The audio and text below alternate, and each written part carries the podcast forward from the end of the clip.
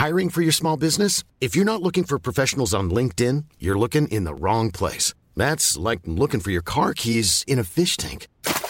LinkedIn helps you hire professionals you can't find anywhere else, even those who aren't actively searching for a new job but might be open to the perfect role. In a given month, over 70% of LinkedIn users don't even visit other leading job sites. So start looking in the right place. With LinkedIn, you can hire professionals like a professional. Post your free job on linkedin.com slash people today. En revenant à la lampe à huile, je ne crois pas au modèle Amish. But there is one more thing. Don't try to be too smart. Pay taxes when, when you have to pay taxes. Je ne peux pas répondre à, à votre question, Monsieur le Président, parce que je n'ai pas de monde connecté. And that was a big mistake, and I'm sorry.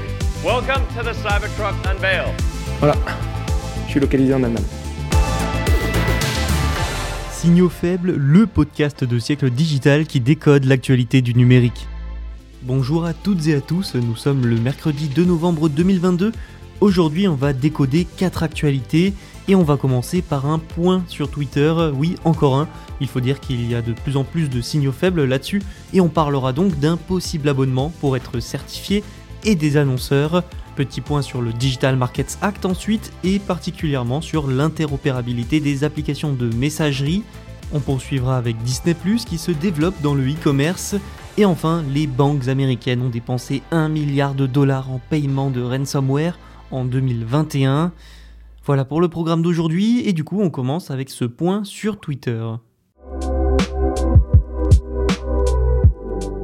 Elon Musk veut décidément tout changer sur Twitter, pour le meilleur ou pour le pire, c'est selon. Quelques jours après le rachat, le milliardaire a soumis une idée que vous avez sûrement vu passer, rendre la certification des comptes, donc le petit badge bleu, payante à hauteur de 20 dollars par mois. Et si Elon Musk propose ça, c'est surtout parce qu'il a besoin d'argent, de beaucoup d'argent.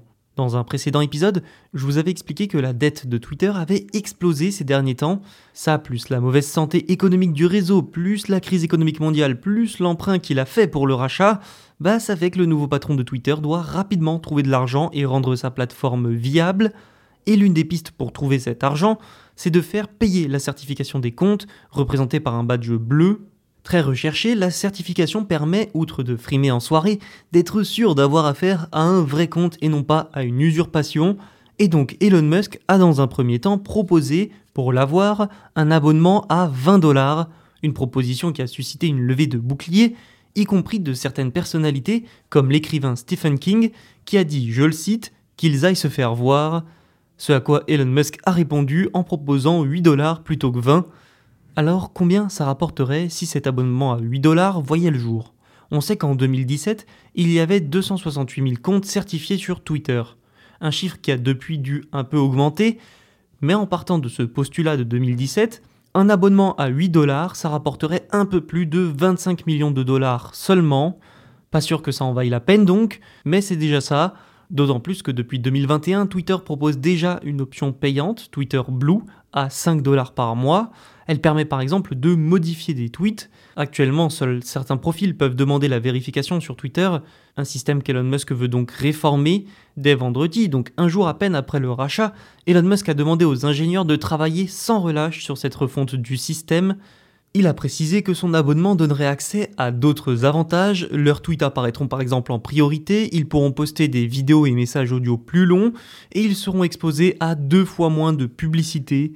Et au fond, on peut dire que le milliardaire a tout de même raison d'essayer de diversifier les revenus de Twitter, des revenus qui reposent à 90% sur la publicité, un marché en très grande difficulté, surtout que depuis le rachat, plusieurs annonceurs veulent stopper leur diffusion sur le réseau social, comme General Motors et le géant de la publicité Interpublic Group, qui a recommandé à ses clients de suspendre les publicités payantes sur la plateforme, des clients comme Nintendo pour citer l'un des plus connus. Cet exode des annonceurs a donc de quoi inquiéter, ils sont inquiets de ce que va devenir Twitter, version Musk, notamment au niveau de la modération. Ce dernier se veut d'ailleurs rassurant et les a même priés de ne pas partir, mais la tendance continue malgré tout. La situation de Twitter est donc de plus en plus inconfortable. Le Digital Markets Act, ou DMA, est un grand texte de réglementation européen sur les géants du numérique Il concerne les gatekeepers, les grandes plateformes et entreprises comme les GAFAM et a pour but de diminuer leur domination et de les réguler pour plus de concurrence sur le marché. Ces nouvelles règles ont commencé à entrer en vigueur mardi 1er novembre et parmi elles, il y a l'interopérabilité des applications de messagerie avec le DMA des géants de la technologie comme Google et Apple pourraient être amenés à ouvrir leurs services et plateformes à d'autres entreprises et développeurs leurs applications de messagerie seraient donc obligées de fonctionner avec d'autres, dont des plus petites. Concrètement, les plus petites applications de messagerie pourront demander aux contrôleurs européens d'autoriser à leurs utilisateurs d'envoyer et de recevoir des messages via la plateforme d'une plus grande entreprise. Du coup, WhatsApp de Meta pourrait par exemple interagir avec Messenger ou encore iMessage d'Apple. Je dois quand même préciser que les grandes entreprises ne seront pas tenues de rendre immédiatement interopérables leurs fonctionnalités les plus avancées. Selon les plans, les appels vidéo et audio entre deux utilisateurs sur différentes plateformes ne se produiront en réalité pas avant 4 ans, mais ces règles, une fois en vigueur, vont probablement simplifier la vie des utilisateurs parce qu'il sera bien plus simple de communiquer, plus forcément besoin d'installer WhatsApp pour parler à quelqu'un qui l'utilise par exemple, mais tout ça, ça va prendre du temps. Notons aussi que des magasins d'applications tiers pourront être installés. iOS d'Apple, par exemple, réputé très fermé, sera donc plus ouvert. Nous vous tiendrons informés bien sûr de ces changements lorsqu'ils seront effectifs. Si vous voulez en savoir plus sur le DMA, vous pouvez aller écouter notre épisode dédié de Culture numérique, notre émission hebdomadaire disponible sur toutes les plateformes. Disney Plus veut se développer dans le e-commerce. Le service de streaming a annoncé aujourd'hui le lancement d'un test. Il devrait permettre aux abonnés Disney Plus d'acheter des produits exclusifs de marques comme Star Wars, Marvel ou encore Pixar, des produits accessibles directement depuis les pages détaillées des films et séries. Cette boutique est déjà disponible pour les abonnés aux États-Unis dont l'âge 18 ans ou plus a été vérifié.